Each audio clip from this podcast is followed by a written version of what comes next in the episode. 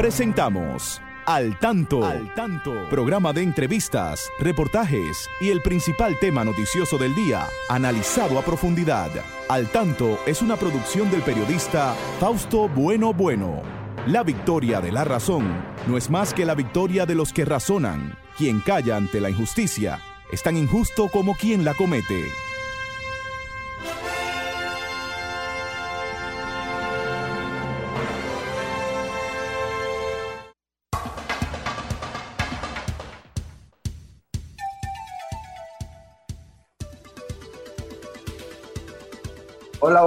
Buenas tardes, muy buenas tardes amigas, muy buenas tardes amigos.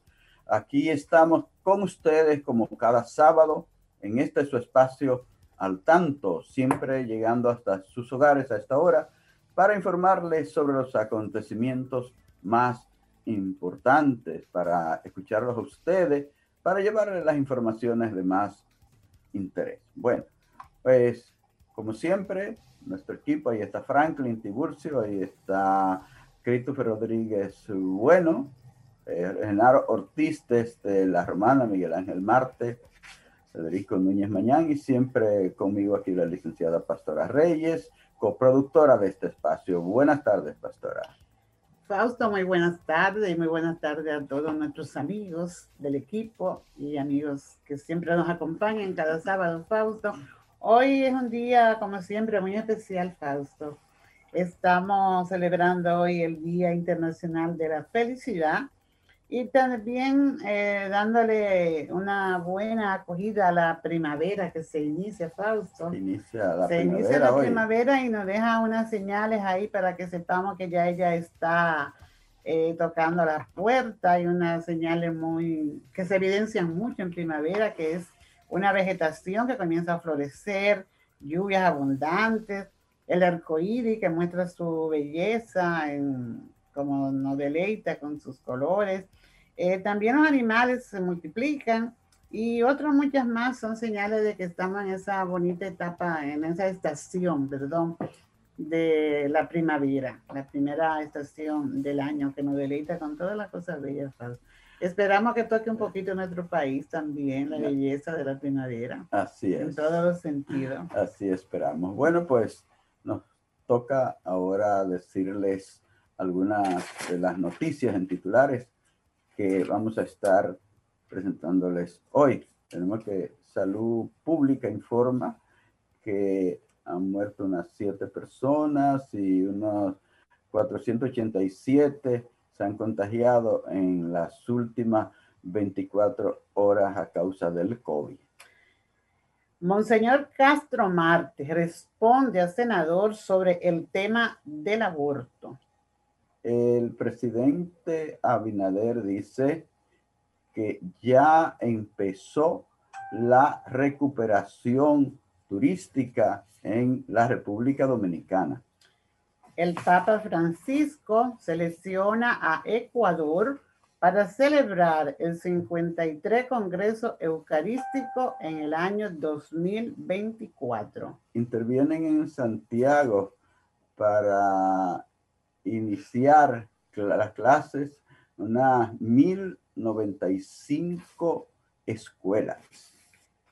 Una patana impacta a siete vehículos en la madrugada de hoy en la autopista de las Américas a la altura del kilómetro 19. Siguen los accidentes que la gente no guía con cuidado, anda Violencia. muy violento. Violencia en, en las, todas en las partes. carreteras. Bueno, vamos a una pausa, volvemos con ustedes en breve. El secretario de Turismo declara que el turismo del país está en buenas manos. David Collado, secretario de Turismo, indicó que el turismo de República Dominicana está en buenas manos al destacar que cada obstáculo que se ha presentado en el proceso de recuperación ha sido superado gracias a la unidad y esfuerzo de los gabinetes de salud y de turismo liderado por el presidente Luis Abinader. Consideró que República Dominicana ha sido reconocida como el país que logró mejor desenvolvimiento en el sector de turismo de toda Centroamérica. Obras Públicas realiza sorteo de obras por más de 183 millones de pesos. El Ministerio de Obras Públicas y Comunicaciones realizó este viernes un sorteo de obras para Santo Domingo Norte, Oeste y la provincia Monseñor Noel. De acuerdo a informaciones ofrecidas, 29 obras contenidas en 19 lotes se sortearán con una inversión de más de 183 millones de pesos. Como parte de las obras está la reconstrucción de aceras, contenes, construcción de canchas deportivas, boticas populares, iglesias, entre otros. Kamala Harris, la xenofobia es real en Estados Unidos y el sexismo también. La vicepresidenta de Estados Unidos, Kamala Harris, denunció la existencia de racismo, xenofobia y sexismo en el país. El racismo es real en Estados Unidos y siempre lo ha sido. La xenofobia es real en Estados Unidos y siempre lo ha sido. El sexismo también, afirmó Harris, vicepresidenta de Estados Unidos de origen afroamericano y asiático. La vicepresidenta enumeró varios casos de discriminación contra asiáticos a lo largo de la historia estadounidense, como las leyes que prohibían a los trabajadores chinos que construyeran la red ferroviaria en la década de 1860 para adquirir propiedades.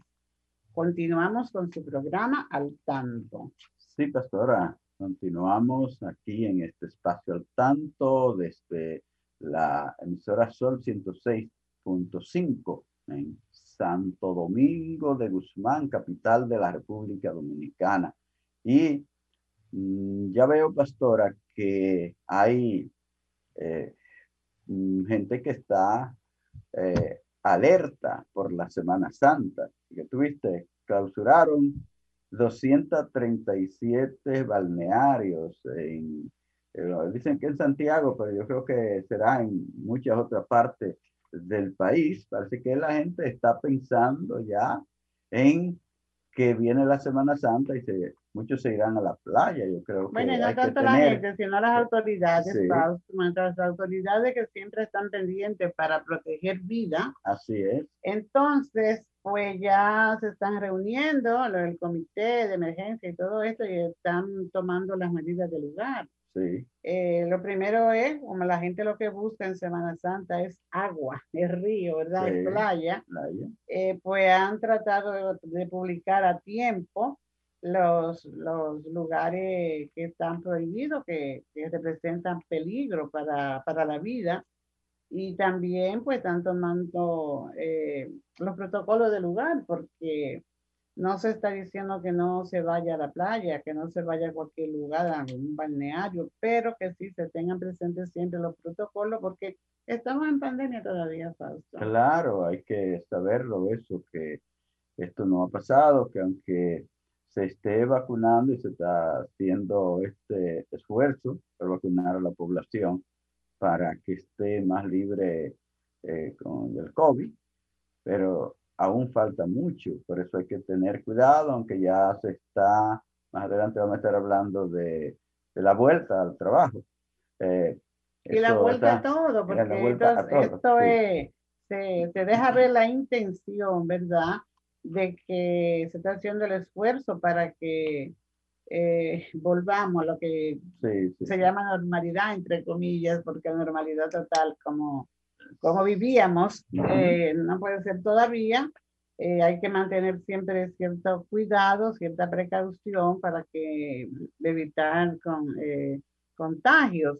Entonces, pues es importantísimo que así como las autoridades están colaborando y alertándonos, también eso vaya en doble vía.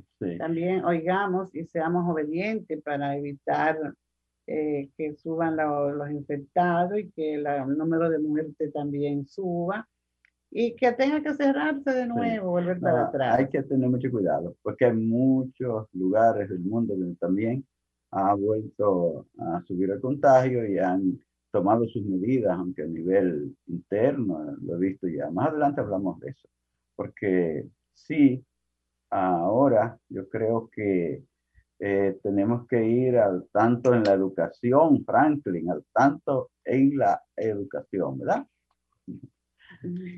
Bueno, al tanto en la educación sabemos que hay un tema que se debe tratar por obligatoriamente, que es el tema de la vuelta a la escuela de manera semipresencial y se han estado tomando muchas medidas. Tú anunciabas al principio la regional, eh, la regional 8, de Santiago, que ellos han ellos han intervenido todas las escuelas de esa regional, una, una 1095. Escuelas, sí. entonces pues la directora regional de allí ha estado muy activa, la licenciada Marieta Díaz, y ella eh, ha advertido que los planteles que no tengan las condiciones para preservar la salud de los estudiantes, de los maestros y del personal administrativo no podrán recibir la certificación para ser habilitados y para, para acogerse el día, el día 6 de abril, creo que. 6 de abril, sí. Eh, iniciar la, la docencia presencial. Sí, entonces, pues, eh, ella también hace una, especifica que dijo que los 29 centros educativos de Navarrete, los 14 de Jánico, eso están listos para iniciar ya la, la vuelta a la escuela. Eh, una, con, con, los componentes que, que, se han señalado para la presencialidad, este, en lo que está la seguridad, que sean voluntarios, que sea escalonada, porque ya se ha dicho mucho que esto tiene que ver con el consentimiento familiar y que cada padre pues le pueda dar seguimiento a sus hijos, lo que van a la escuela, como lo que se quedan en la casa también para continuar las clases por televisión, por radio, por la plataforma que el ministerio pueda dispuesto para esto. Entonces, eh, hay la intención de que esto se, se lleve a cabo. También por Bauruco se han estado reuniendo los directores regionales de la zona para trabajar sobre este tema porque hay dos intenciones, que se vuelva a la, que se vuelva a la escuela y también la seguridad que debe haber para preservar la vida. Y recientemente, Fausto, el ministro pues participó en un encuentro regional con ministros de educación de Centroamérica, la región, y ellos pues mostraban la preocupación que, que se tiene, que calificaron como crítica la situación en la que se hallan alrededor de unos 12 millones de niños y niñas adolescentes de la región que aún no retornan a la clase presencial en, en escuelas y colegios. Entonces, pues sabemos lo que el daño que hace esto para el proceso educativo y y vamos, cuando se hagan las mediciones, ¿verdad?, de cómo esto va a afectar a la sociedad, pues sabemos que se van a encontrar muchas, unos índices muy altos de afectación a la sociedad y hay que colaborar y contribuir para que esto pues sea una realidad que se pueda volver y que se vaya despacio para evitar un retorno eh, de nuevo, que los niños pues se vean, se van a ver más afectados cuando tengan que volver de nuevo. Por eso es importante que las familias eh, apoyen esta iniciativa, la que están de acuerdo en que sus hijos vayan a la escuela para que no haya el dolor de cabeza y el malestar que, caramba, no vamos, no van a, hay que volver a la casa y no van a tener que volver.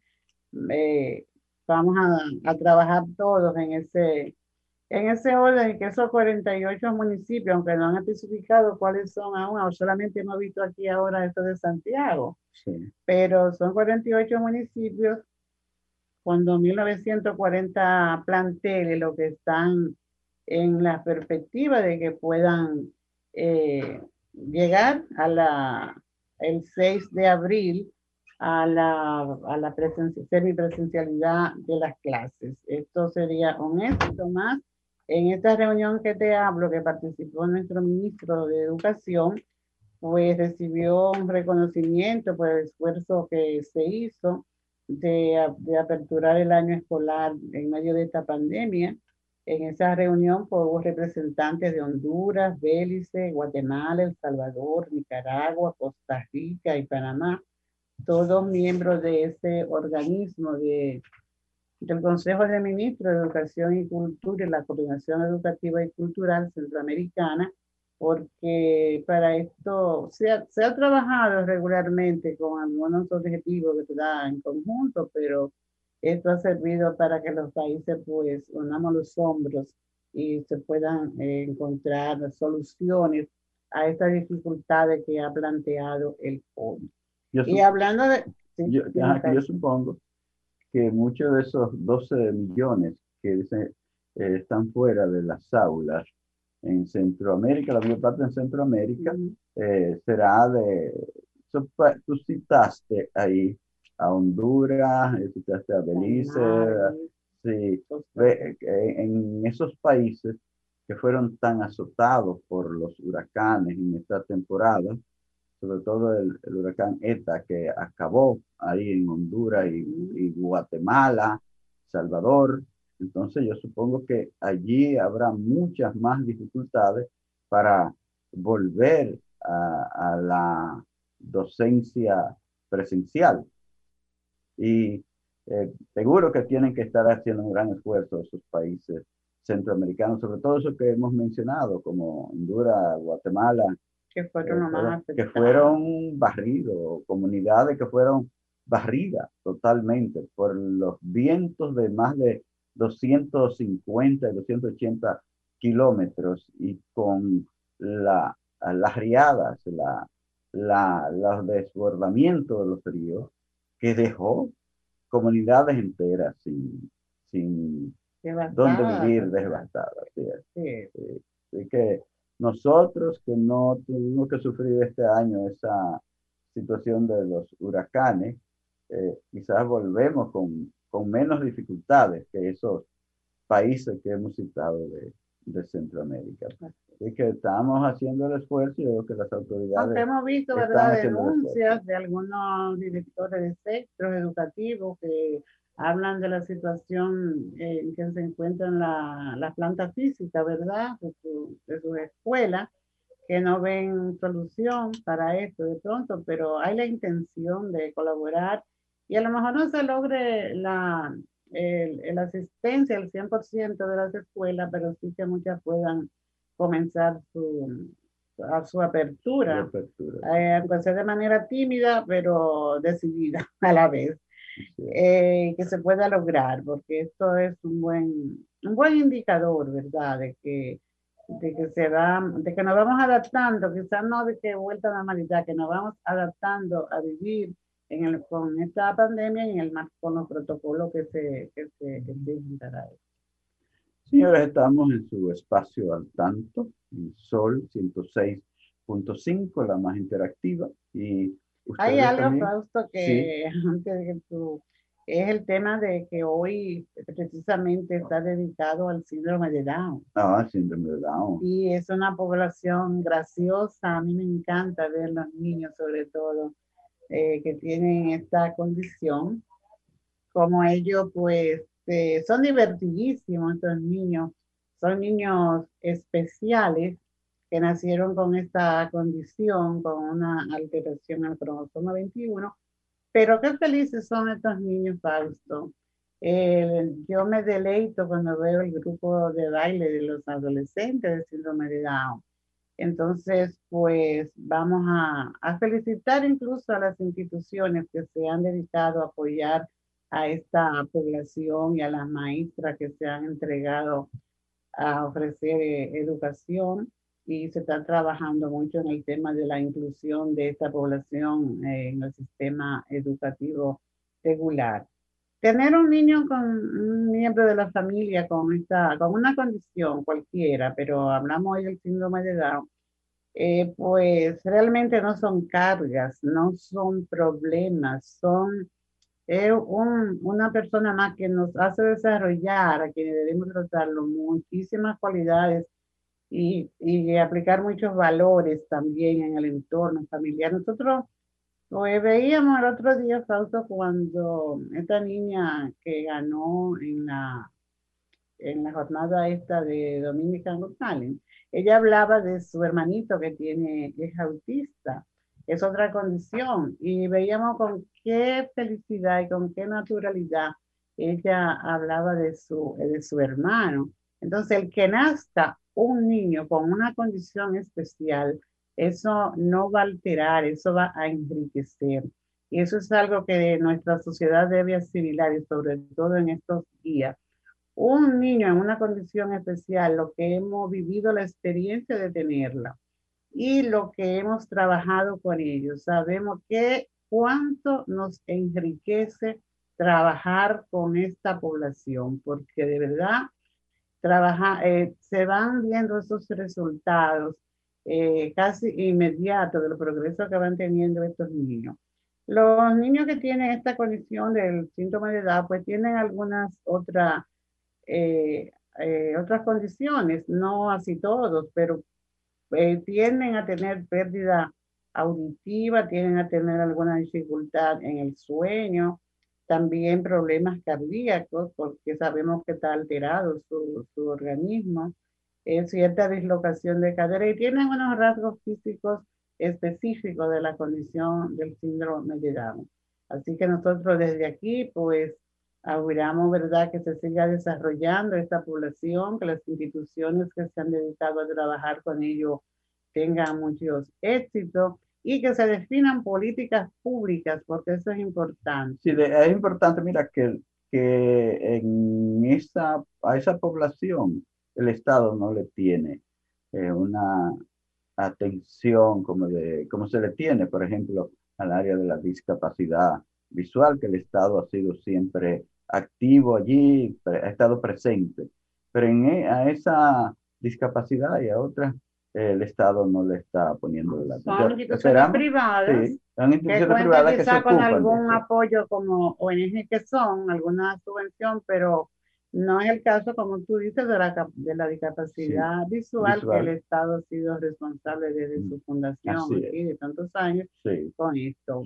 Pero aún así esta población se ha, ha, mantenido en ascenso, ¿verdad? Y, y, ojalá que todos sus derechos pues les sean reconocidos y que se le permitan hacer también. Y que hay que felicitar a esas instituciones que toman la iniciativa de trabajar por esa población.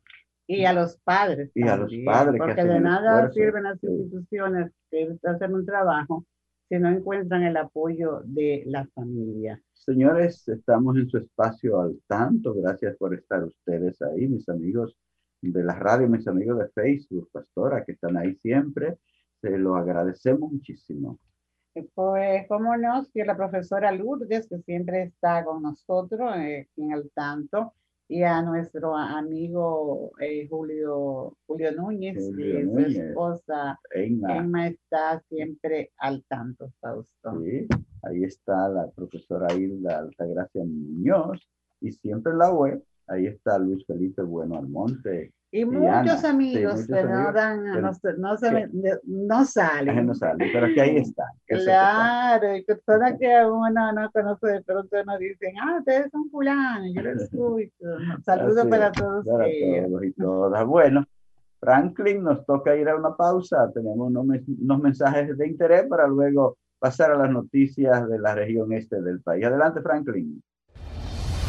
Al tanto, con más de cuatro décadas en la Radio Nacional. Escúchelo cada sábado de 3 a 4 de la tarde a través de Sol 106.5, la más interactiva.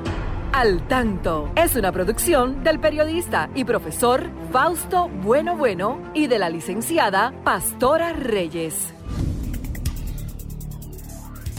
Muy bien, muy bien, mis amigas, mis amigos al tanto, de inmediato pasamos a la romana, donde está el colega Genaro Ortiz sirviéndonos esas noticias importantes de la región este del país. Adelante, Genaro. Hola, ¿qué tal? República Dominicana y el mundo. Genaro Ortiz con un resumen de las principales informaciones acontecidas en la Romana y el este del país. Aquí están las informaciones.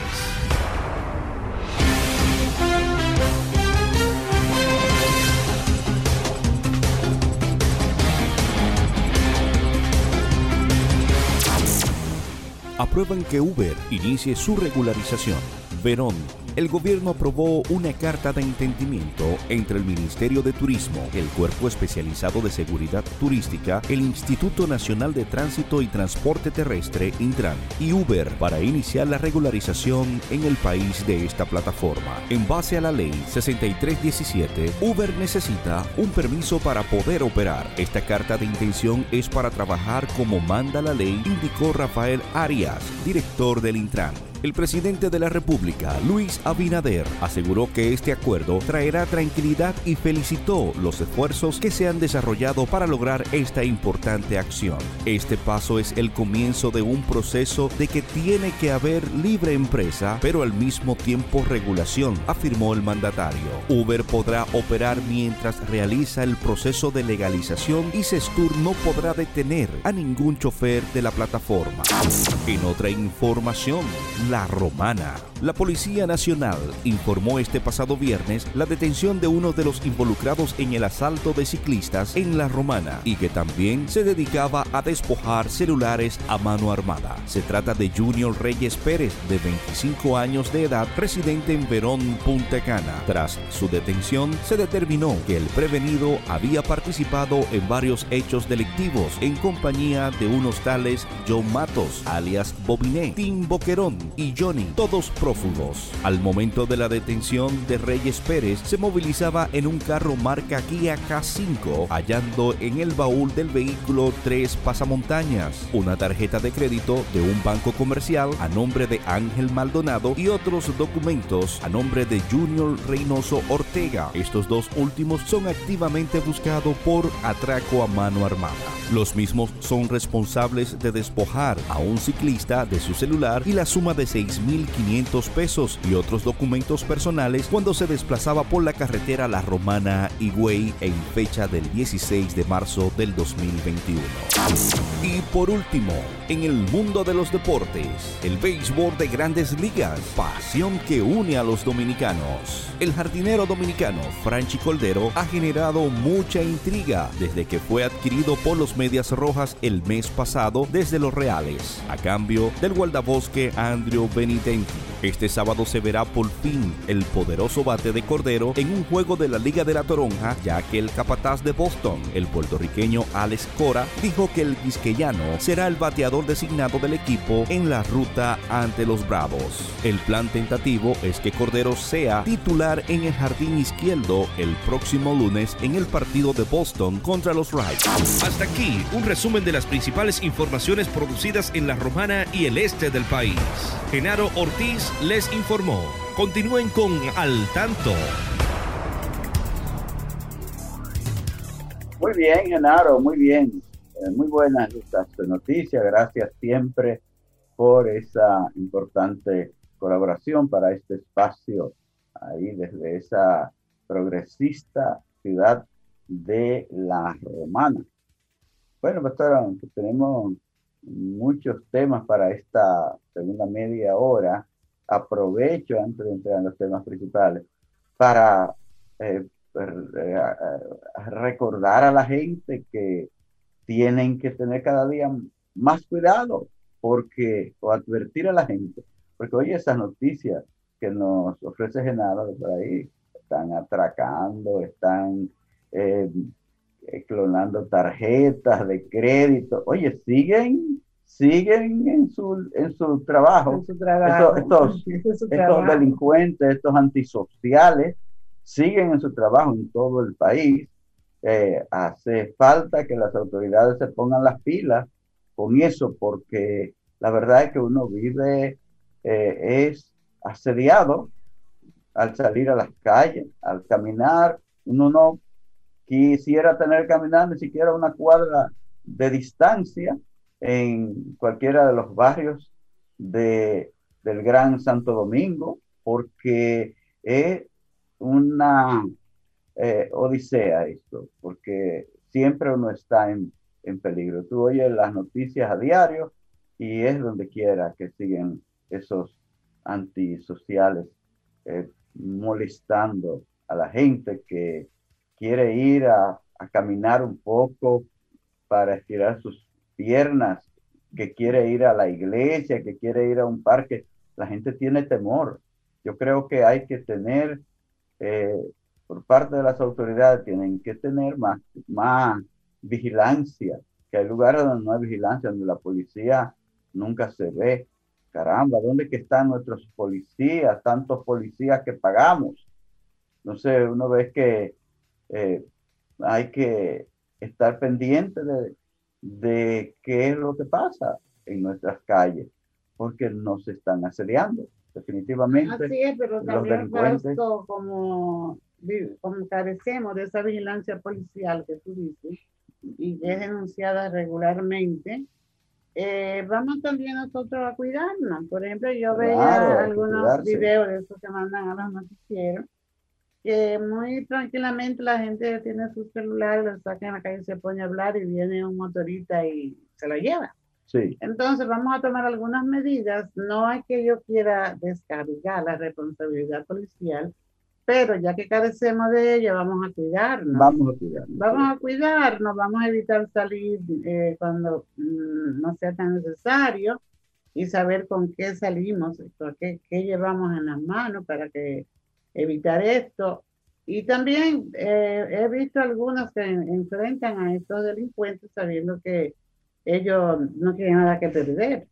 Entonces, pues nada, evitemos llevar algo y también evitemos enfrentamiento, porque el que no anda pendiente de, que, de, buscar esas cosas en la calle, de atracar, pues eh, no está atento a, a, a, defenderse de pronto. Entonces, hay, hay que evitar, lamentablemente hay que evitar porque es un caso permanente que va en crecimiento cada día más cuando uno cree que, ah, no hay atraco, sí lo hay, lo hay fácilmente. Vaya usted en el vehículo o vaya usted caminando a pie, si va descuidado, pues le llevan su, su celular o su cartera en caso de la mujer. Entonces, eso es un hecho ya aquí. Así como es un hecho lo de la pandemia que debemos cuidarnos, siempre usar la mascarilla, siempre el distanciamiento social, el distanciamiento, Así mismo hay que, hay que agregar a ese protocolo, yo diría, la prevención. La prevención para evitar que nos atraquen, que nos lleven nuestras pertenencias, mantener nuestra casa siempre la puerta cerrada, porque también entran a la casa, Fausto. Y uno claro, si usted, se la, deja, se la deja abierta y a veces le, le, desmontan los hierros. Así son tan, son tan atrevidos que se ponen a desmontar unos hierros para entrar a cualquier vivienda. Señores, si usted quiere opinar sobre este tema o, sobre cualquier otro tema que afecte a su comunidad, recuerden que nuestros teléfonos están ahí. En el Gran Santo Domingo, el 1-809-540-1065, desde provincia, el 1-809, eh, 1 1-809-210-65. 1-809-210-65 son nuestras líneas directas aquí en Sol y en el programa. Al tanto que eh, ustedes son libres de llamarnos y participar. Y los amigos que están ahí en Facebook pueden hacer sus comentarios por esa vía. ¿verdad, pastor? ¿Cómo no? sí, pueden llamarnos. bueno, Son parte de este espacio. Así es. Bueno, ya eh, veo que se está por volver a la normalidad, al trabajo. Veo que las instituciones eh, públicas están llamando ya, el gobierno está llamando para que vayan a trabajar a sus empleados públicos de manera ya normal, eh, de hasta las 4 de la tarde y que los que tienen más de 65 años o están sufriendo de algún tipo de problema de salud, que no pueden ir a, hacer su trabajo eh, a su oficina, seguirán haciendo trabajo desde su casa. Así que estamos por volver a la normalidad. Vi que también la Rectoría de la Universidad Autónoma de Santo Domingo ha llamado a sus empleados a reintegrarse a la labor en sus oficinas. Así que estamos, estamos haciendo el esfuerzo por volver a la, a la normalidad. todo eso son con su cuidado siempre, ¿sabes? Claro que sí. Y protegiendo la, la vida también, porque en, en, el decreto 174, 21 del 18 de este mes, este, hace una, se especifica, ¿verdad? La fecha, como tú dijiste, a partir del lunes 22 de marzo, pues se van a, a reintegrar de nuevo. Entonces, ya no hasta las 3 de la tarde, sino hasta las 4, y es un 60% falta. Hay un 40% que son aquellas personas mayores de 65 años, las embarazadas, las que tienen alguna enfermedad de riesgo renal crónica, pues estos se quedan trabajando desde la casa. Pero eh, esto es como si nos fueran inyectando, así como nos van, nos van vacunando, también de a, de a pasito se va implementando esta, esta apertura. Es una forma que podemos decir que ya el país está abriendo. Ojalá que, que sea con todos los cuidados y que no tengamos que volver con unos rebrotes muy fuertes de, de este virus para evitar esto. Lo mismo que la vuelta a las escuelas, otro eso viene a fortalecer también que se visualice el país que está dando sus pasos seguros. Eh, son el turismo también, se dice que ha llegado una gran cantidad de turistas y que se está activando esta, esta actividad que, es la principal actividad económica, ¿verdad? Generación de ingresos y de empleos. Eh, hay optimismo, ¿verdad? Hay ese deseo de que disipemos un poco lo de esta pandemia, pero seguro, sabiendo que la salud está por encima de todo y que se debe preservar y que debemos, mm, qué sé yo, no por lo que nos dicen las autoridades en sí, sino por nuestra propia vida, debemos de, de mantenerla eh, tranquilo, no actuar con violencia contra ese virus porque es chiquito pero bien fuerte. Dice el presidente Abinader que ya se reinició la recuperación turística en el país. Tú sabes que es una actividad eh, sumamente importante para el progreso del país. Entonces, vi algunas declaraciones del señor ministro de Turismo, que no sé, como que no se no se acostumbra uno a verlo como ministro de Turismo, al ex alcalde de la capital, a eh, David, Collado. Ahí está activo en su ministerio de, Turismo. Sí, muy trabajador, así como era trabajador en el, el ayuntamiento, del distrito. Pues una persona joven y que quiere su país, ha demostrado eso, ¿verdad? Que quiere su país y que aporta donde quiera que le está, pues ahí está trabajando y esto que le ha tocado no es lo mismo. Es eh, la base, diríamos, de sustentación del país en cuanto a ingresos y está ahí atendiendo todo lo, ejecutando la idea, ¿verdad? Y la intención del presidente. Es una, una buena mutual de trabajo, diríamos, Fausto, el presidente. No, es que el turismo es un renglón que reanima al país definitivamente eh, es un reglón que tiene, eh, tiende a, fortalecer nuestra divisa, nuestra gente que viene desde diferentes, que se mueve en el país como turista y los que vienen de diferentes partes del mundo, porque ya tú sabes que el turismo trae personas aquí de Europa, de Estados Unidos, de Asia, ¿verdad? Sí, de todo el mundo. Entonces, a nuestro, país. Sí, y eso es una actividad que realmente eh, normaliza el trabajo. Claro, normaliza el país. que entra, la economía se fortalece, porque realmente el tema de la economía es algo que, que afecta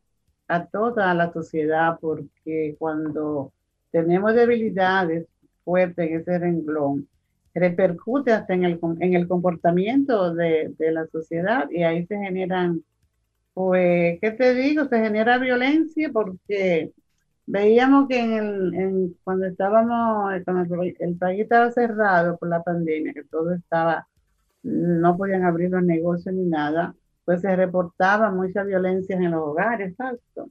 Sí. Y entonces, pues, cuando la gente no tiene forma de producir y no ve un horizonte, pues ahí viene la violencia y realmente se repercute por todos los lados. El tema de la violencia, como hablábamos anteriormente, pues daña, daña y, y daña todo. Y, y, está permeando en todas partes la violencia, porque eh, de pronto no vamos a meter en otra, pero el hombre pues daña su planeta violentamente porque destruye los árboles, destruye los ríos, eh, se destruye la producción en sí, entonces porque no tiene una forma tranquila y sosegada de, de vivir sus días y, vemos cómo se manifiesta en los hijos, en el lenguaje que usa, eh, en cualquier actividad que haya, que se necesite hacer un reclamo cuando hay una situación así tan inestable,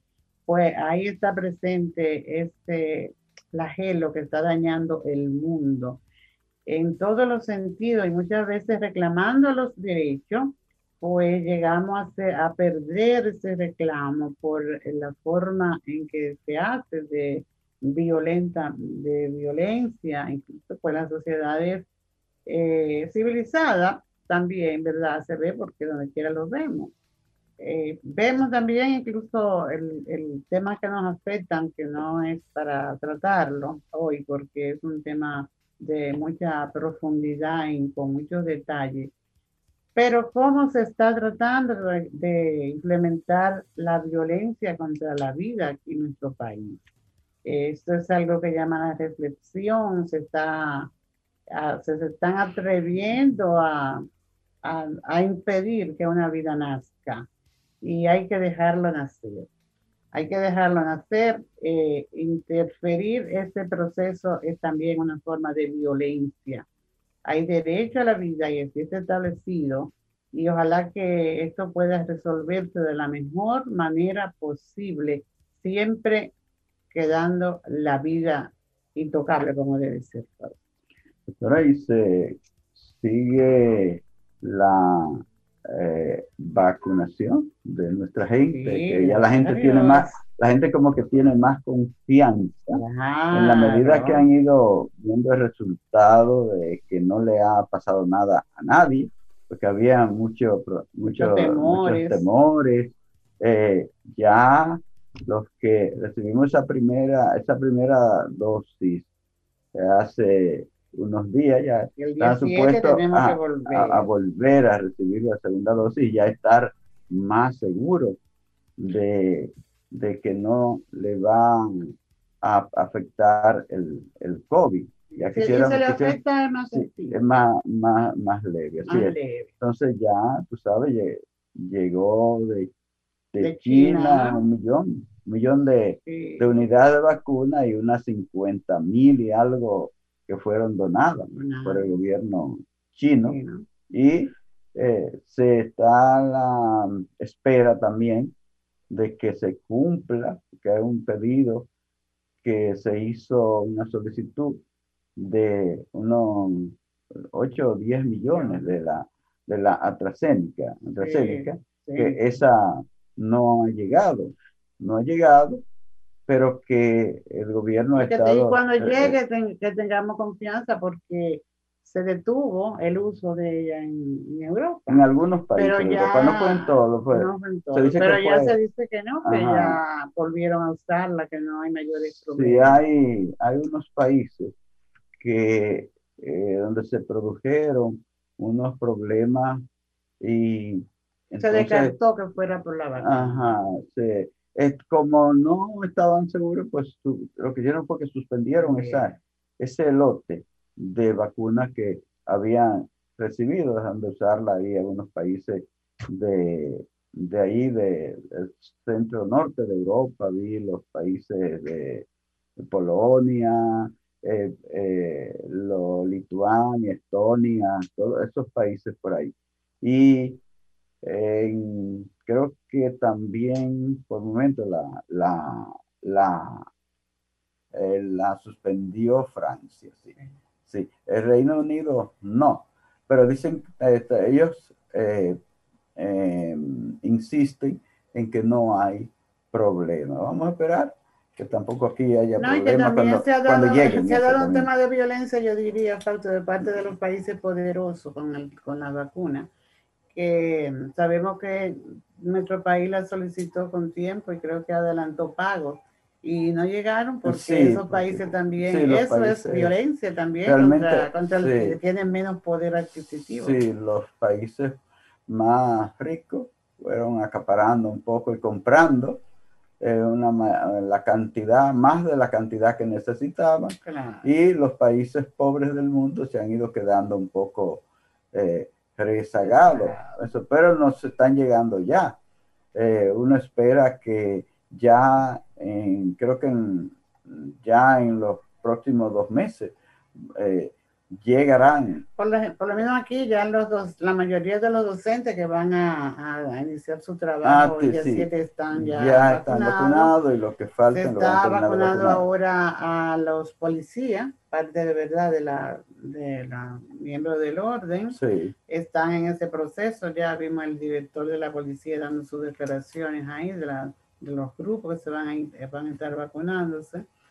Eh, también por parte de, ya de los envejecientes están, han acudido y están a la espera de su segunda dosis. Ojalá que el presidente, las autoridades puedan conseguir, el gabinete eh, de salud pueda lograr que lleguen esas vacunas que están en pedido ya para que vaya culminándose la vacunación de toda la población. Y que la, y que, eh, la población esté atenta para eh, ir a vacunarse cuando ya le... le y que vuelvan a su mismo sitio ah, donde se, llamado que hizo la vicepresidenta. que vuelvan al mismo lugar. donde recibieron su primera Y que no hay que hacer cita porque ya están, eh, diríamos... Sí, porque eh, desde el principio se dijo que estaban reservadas. Es decir, no estaban esperando las vacunas que llegaron para poner la segunda dosis a las personas que ya hemos recibido esa primera dosis, sino que eso estaba reservado y deben ir al mismo lugar donde eh, se le puso esa primera dosis. Así es. Sí, yo creo que, señores, eh, queremos agradecerles eh, siempre esa sintonía Queremos agradecer la atención que ustedes Desde San Francisco, un saludo de la profesora William López. Y Nueva York a Elvi Faruk, que está en sintonía ah, al tanto. Al tanto. Bueno, gracias por eh, su sintonía. Vamos a dejarles la invitación para el próximo sábado a partir de las 3, cuando Dios mediante estaremos nuevamente con ustedes en un espacio más de al tanto. Será hasta entonces.